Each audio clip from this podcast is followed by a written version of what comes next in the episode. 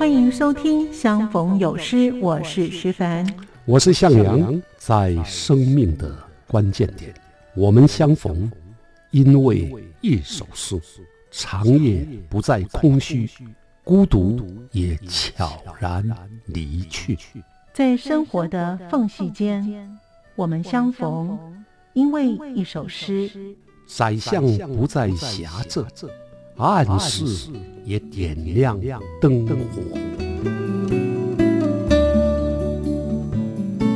欢迎收听由向阳和徐凡主持的《相逢有诗》，与您共享好诗。欢迎收听《相逢有诗》，我是徐凡。在今天节目当中，向阳老师要带领我们去认识在战后台湾的新诗发展。因为一九四九年国民政府撤退来台，也汇入了来自中国的新诗流派。我们就一起进入今天的现代诗蓝星与创世纪。欢迎收听。现代主义的不是从季玄开始，是从杨次昌的年代就已经开始了。啊，秦始皇跟季玄在一九五零年代可以说是诗坛的两大山头。欢迎收听《相逢有诗》，我是徐凡，我是向阳。今天呢，向阳老师呢要让我们认识呢是现代诗蓝星跟创世纪老师。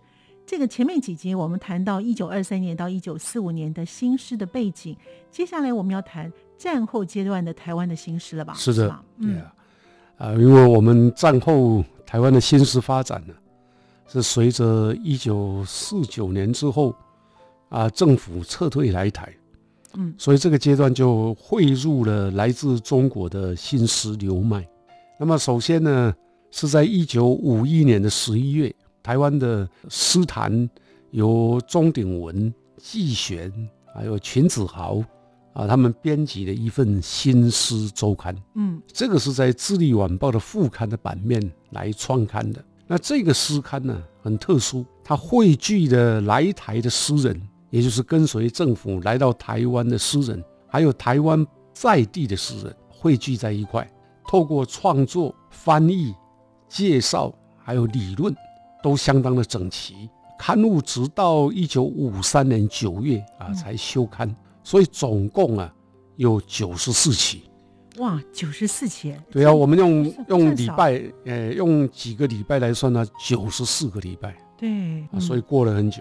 也一年多了哈，快将近两年哈。是啊，所以呢，这个《新诗周刊》的重要性在哪里呢？老师？呃，《新诗周刊》它的重要呢，就是它持续了快两年，所以这个阶段呢，可以说啊，就是战后台湾新诗的起步啊，对后来的台湾现代诗发展，它具有比较重大的意义，因为它不仅延续了来台诗人的创作，那么也孕生了后来。台湾诗刊跟诗社之间的竞争，比如说像后来陆续出现的季玄他创立的现代诗社，秦子豪创立的蓝星诗社，还有洛夫等人创立的创世纪诗社，他的创社的成员呢，多半来自新诗周刊。那我们就先谈谈现代诗社吧，老师。好，那我想一九五三年呢。主要是因为季玄呢离开了《新诗周刊》以后，他自己呀创办了一份杂志，最早叫《诗志》，但是他只有一期，不是老人诗志哦，是诗的杂志的那个诗志。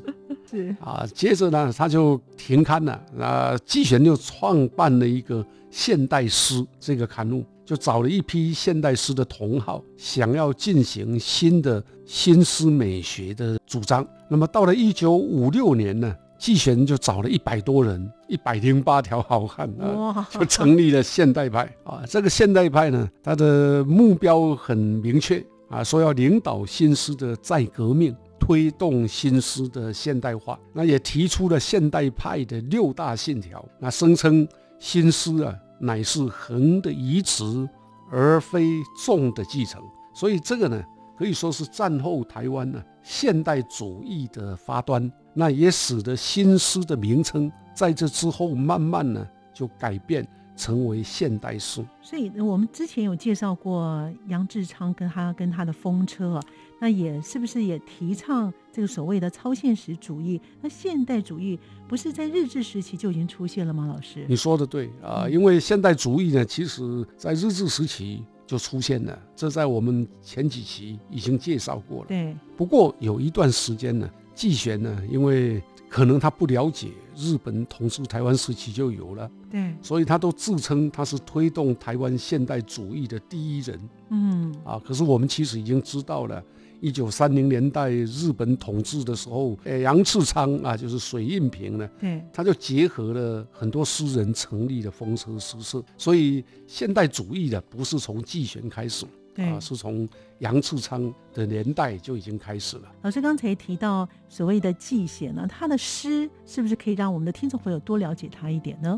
好的啊，季贤呢啊，他是本名叫陆玉啊，玉就是愉悦的愉呀，超过时间的玉哎，就是玉石的玉。嗯哎，那一九一三年出生，早年呢曾经用过笔名叫路易士 啊，就是法国那个路易士。对，嗯，那战后来台，当时他担任成功中学的老师啊，等到退休以后才移居美国，在二零一三年过世。所以你猜猜他几岁过世？百岁，对一九一三年哎生，二100岁零一三年过世，刚好一百。真的哇，真的很长寿哎哈。哎，对，很长寿。那季玄的诗风很明快，他善于使用嘲讽、戏谑的字眼，表现出独特的韵味。他虽然主张现代主义，但是其实他的诗作仍然是相当的浪漫。等到退休以后到美国，他还是持续不断的写诗，所以被称作诗坛常青树啊。他的诗集其实也蛮多的，一直写到老。从年轻的时候叫《摘星的少年》《隐者诗抄》《晚景》《半岛之歌》《第十诗集》等，其实他的著作非常多。是那我想这里我们来介绍一首具有季玄非常强烈风格的一首诗，叫做《狼之独步》，麻烦你朗读。好的，他这首《狼之独步》，他是这样写的：我乃旷野里独来独往的一匹狼，不是先知，没有半个字的叹息，而横以竖身凄厉以极之长嚎，摇撼比空无一物之天地，使天地站立如同发了疟疾，并刮起凉风飒飒的，飒飒飒飒的，这就是一种过瘾。这就是一种过瘾啊！刮起凉风，飒飒飒啊，飒飒飒的啊，这哦，啊，所以季玄的这一首诗啊，他写狼啊，很有狼的感觉。对，可是你也可以发现，这个其实就是他的个性，还有他的风格的一种呈现啊。这首诗里头啊，一开头说：“我乃旷野里独来独往的一匹狼，不是先知，也没有半个字的叹息。”嗯。其实充分的映照了季玄，他跟狼一样啊，独来独往啊，出入旷野，有一种洒脱，但是也有一种孤独，而且当中呢，有非常浪漫的浓厚的浪漫情怀。对，因为不是先知，所以不会有门徒，啊，就只能自己一个人 啊，啊所以这里面也表现了他非常自负的那种神色。嗯，因为他独来独往了吧，哈、啊，没错，而且没有一字半个字叹息，就强调我既然选择了这一条路，我非常孤独，我也不会后悔对，啊，所以带种好像那种骄傲的那种洒脱。那么整首诗到这里啊，其实把狼的天性、独来独往的天性写到骨头里的嗯，啊，结果他后头用了几个具有那种声调还有音乐性的东西。他用而横以数声凄厉以及之长嚎，遥控比空无一物之天地，这个有点古典诗的感觉哦。对，啊，最后再说刮起凉风飒飒的啊，飒飒飒飒飒的啊，这种声音的音律啊，更让这首诗啊让人不寒而栗。他写狼的嚎声，也写他自己的意志。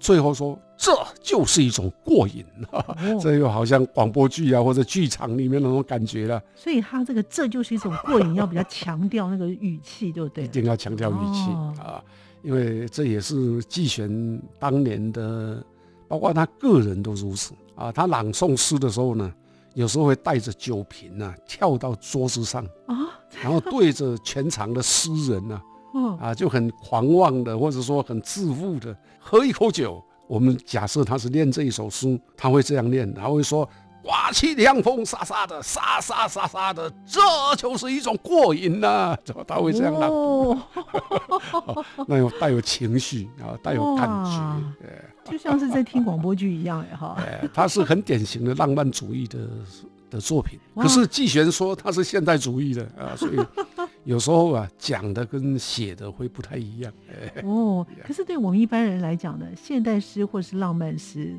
看起来感觉差别没有很大。可能一般来讲是要诗人才能够评断说，哎，这是现代诗，这是浪是的漫，诗。哎。嗯，如果用白话讲的话，现代主义的诗啊比较强调知性、理性；浪漫主义的诗呢比较感性、比较情绪。哦，啊。所以你只要从这里去判断，啊，一个是比较冷，一个比较热。哦，现代主义的诗基本上是冷的诗，嗯，浪漫主义的诗多半都是热的诗，浪漫热的诗，有热情，有感觉，有没有？啊？对。呀，好，我们听完了老师刚才念的非常精彩的季玄的《狼之独步》的他的诗哦。那接下来我们是不是要介绍秦子豪他所创立的蓝星诗社了呢？好，那我想我们谈到秦子豪，秦子豪跟季玄呢，刚好是两种不一样的个性。呃，一九五三年的时候，当季玄退出《新诗周刊》，创办了现代诗之后呢，隔一年啊，秦子豪呢，他跟余光中、夏京啊，他们也创办了蓝星诗刊啊。秦子豪跟季玄啊，在一九五零年代可以说是诗坛的两大山头。那相对于主张现代主义的现代诗社，蓝星呢走的是抒情的古典的路线。相对于季玄所主张的横的移植，秦子豪呢倾向是要重的继承。嗯，横的移植是移植什么呢？西方的写诗的方法。重的继承是继承什么呢？继承中国古典的传统啊，这两个差别是很大的。那么相对于现代诗社高举信条，那蓝星诗社不标榜任何主义跟流派。嗯，所以他的创作观呢会比较活泼，比较自由。那秦子豪可以说是蓝星的精神领袖，余光中啦、罗门啊、荣子啊，还有向明，后来都成为重要而且具有影响力的诗人。那我们很迫不及待想听听看这秦子豪跟他的诗了，老师。好，我们先介绍一下秦子豪。好啊，他是一九一二年出生，一九六三年过世，嗯，所以他过世的时候才五十一岁。他比他的老朋友季贤呢大，活了岁一百，所以呢，虽然他大季贤一岁，却少活了四十九岁。对，真的，啊啊，那战后随国民政府来台嗯啊，担任了台湾省政府粮食局的督导。他跟钟鼎文、季玄在主编《新诗周刊》之后，创办了蓝星诗社，所以他曾经主编过《蓝星诗周刊》《蓝星诗季刊》。同时啊，在那个阶段，他还担任中华文艺函授学校诗歌班的班主任啊。以前的年代，教育啦、广播啦、电视啦并不发达，没有，甚至没有电视。对，所以呢，有些文艺的爱好者是通过函授，函授是什么呢？就是用信件来往，嗯，你交一笔钱，然后老师呢寄讲义给你啊，然后你寄作业给老师，老师把作业改完了再寄回给你，这叫函授。现在应该没有函授了吧？现在完全没有了，现在都在网络上网络上呃线上你直接报名，嗯，然后直接收听啊或者收看。对，啊没错，嗯啊，所以因为这个函授学校，他就培养了不少年轻的诗人。嗯，秦子豪一生呢从事诗韵，不遗余力。他的诗跟季玄刚好也是对照，他的诗是稳实、厚重、圆熟，而且明亮清澈。诗集也有不少啊，包括《秦子豪全集》等等。那这里我们来介绍他的一首比较特殊的诗，叫做《过黑法桥》，就是我要走过一座桥，这座桥的名称叫黑法。黑发就是人的头发的黑发是，啊。那黑发桥是他写作的时候从台东啊到新港路途中的一座桥名。现在请你朗读。好，配腰的山地人走过黑法桥，海风吹乱他长长的黑发，黑色的闪烁，如蝙蝠窜入黄昏。黑发的山地人归去，白头的露丝满天飞翔，一片纯白的羽毛落下，我的一茎白发落入古铜色的镜中，而黄昏是桥上的理发匠，以火焰烧我的青丝，我的一茎白发融入古铜色的镜中，而我独行于山与海之间的无人之境，港在山外。春天系在黑发的林里，当篇幅暮茫的时刻，黎明的海就飘动着，载满爱情的船舶。啊，这首诗呢，啊，刚刚你念起来就会感觉到有点浪漫啊。嗯，呃，过黑法桥呢，是秦始皇他从台东啊到新港路途所见。那这个诗呢，因为写在一九五零年代，所以诗中还是用山地人。啊，就是我们今天称为原住民。对，秦始豪首先呢，聚焦在原住民形象的描绘上，所以第一段呢，他写的是佩腰的山地人，然后海风吹乱他的黑发，黑色的闪烁像蝙蝠一样窜入黄昏。嗯，啊，所以这种感觉呢，就是一个黑色作为主调来割肉他所看到的当年原住民族他们的。暗晦的形象，所以会给我们一种震撼的感觉。那第二段呢？啊，有一个色彩，主要是白色，比如说啊，白白头的露丝，纯白的羽毛，我的一茎白发，嗯，啊，都在这里面来表现，对照了我作者的我，跟原住民的的那种黑啊的差异。从黑蝙蝠啊到白鹭鸶，从黑色的头发到白色的头发，两个相互的对应，所以强健青春跟飘逸老去，就凸显了岁月不饶人的痕迹。所以这里就看到了秦子豪使用了一种象征主义的技巧。那么接着你还会看到。他运用二元对比的逆转，比如说，他说：“我的一茎白发落入古铜色的镜中，而黄昏是桥上的理发匠以火焰烧我的青丝。”嗯，这写的非常好。他巧妙地融入了古铜色，黄昏细照也是偏古铜色的黄色。那冲淡，而且融合了黑跟白啊，因为本来黑跟白是强烈对比，可是中间放了古铜色跟黄昏的那种昏黄的色调啊，就让青春跟岁月被黄昏这样的一个理发匠帮他燃烧了啊，所以这也是，呃，有一种天地苍茫、无来无去的孤独的感觉就表现出来了。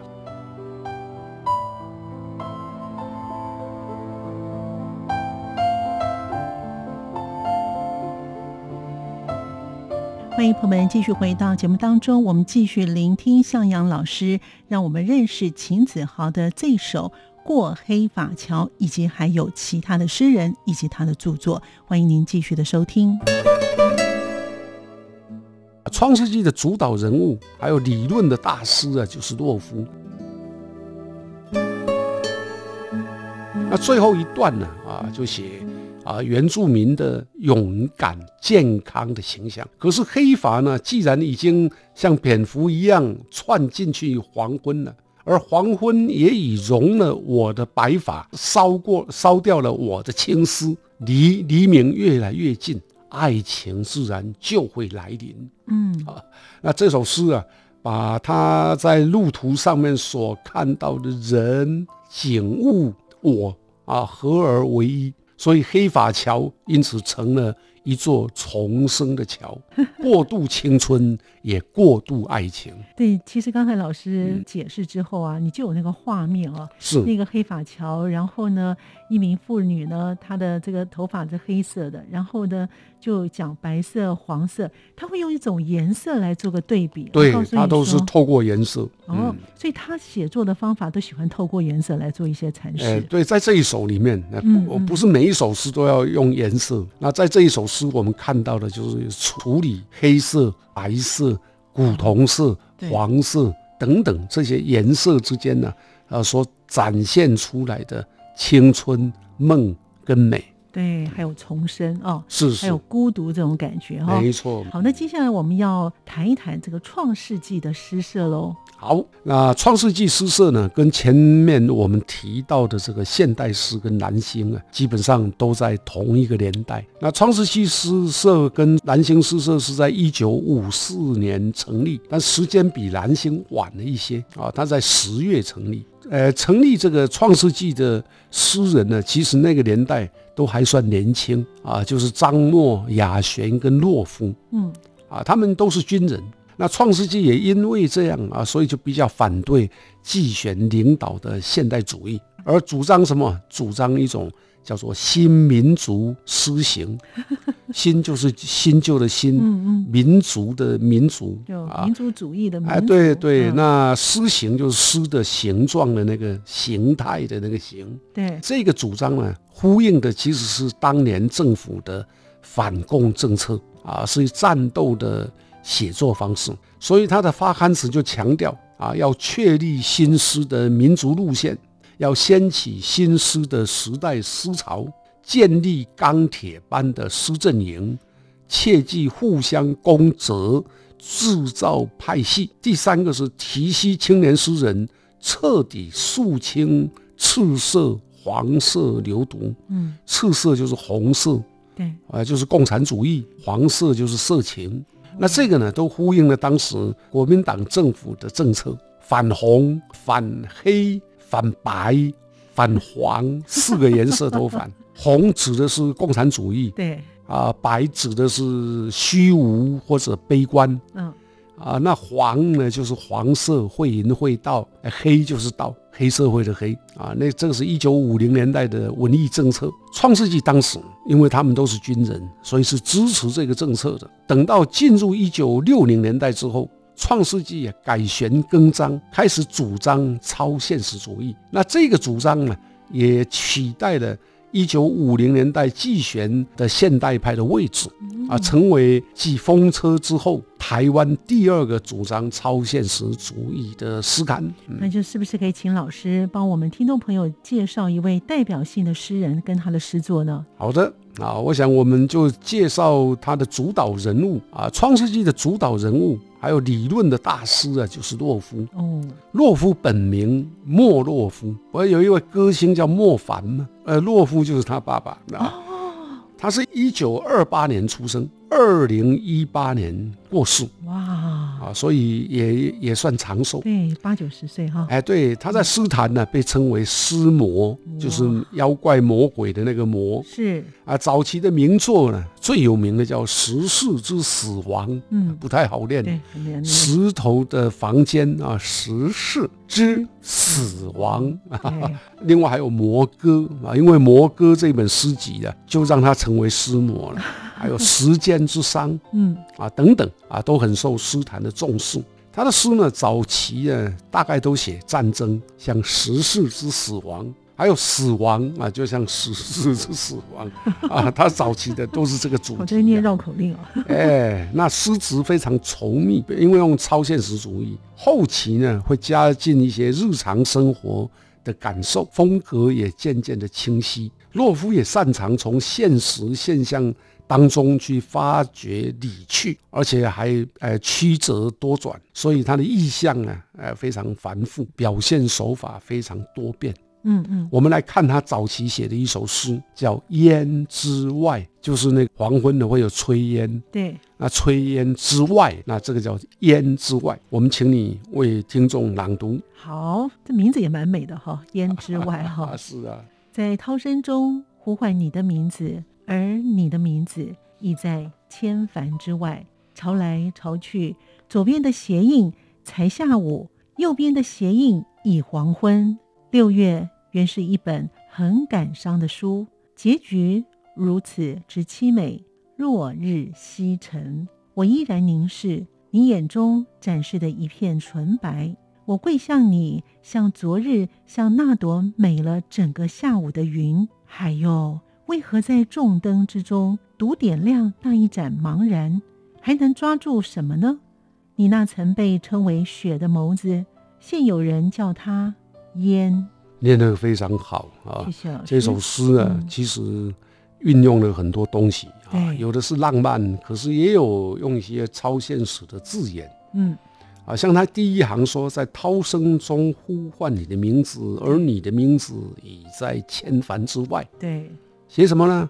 我在时代的这个潮流，或者说在众人的喧哗当中呢，去找你，可是你呢不在了，因为你在千帆之外，有那么多的船，可是没有一条船是你的，所以一开头就展现了一个我寻你，我要找你，但是没有碰到，或者我爱上你，可是你却不爱我的那样的一个情绪，所以接着才会说潮来潮去。啊，就是这个时间呢的浪潮打来打去，那左边的鞋印才是下午哦，可是右边的鞋印已经是黄昏了，感叹时间过得真快啊！这个就用鞋印跟黄昏来表现啊，然后接着说六月原是一本很感伤的书。啊，因为六月都是离歌嘛，啊，每个学校唱离歌，凤凰花开的啊，可是结局呢，就如此的凄美。这个凄美呢，它不用形容词，它用直接用你会看到的落日西沉。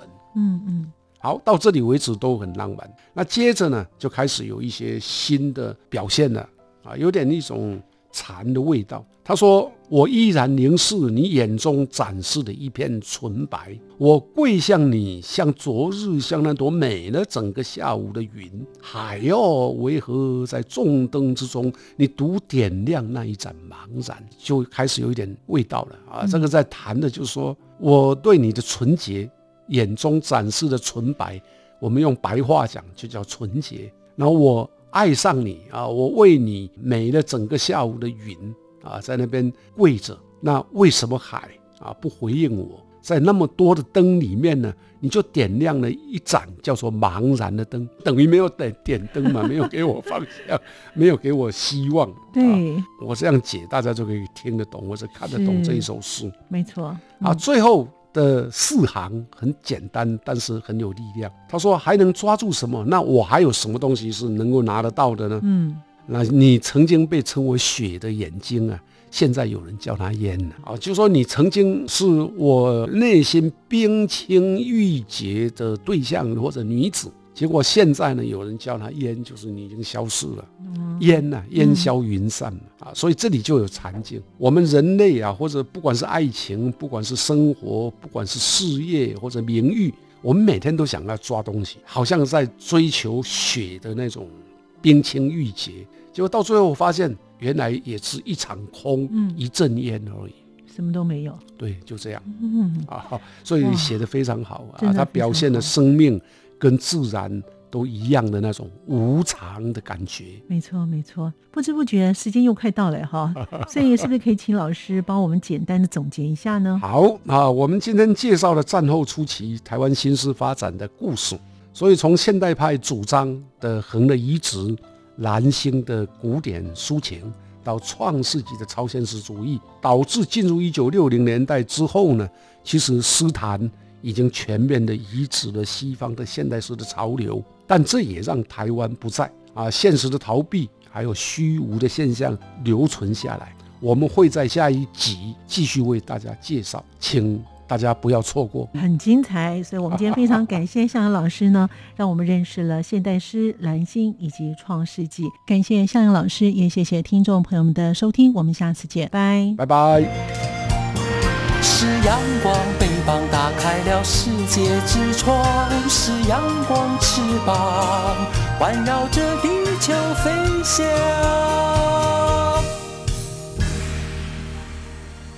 感谢您的收听，我们下次见。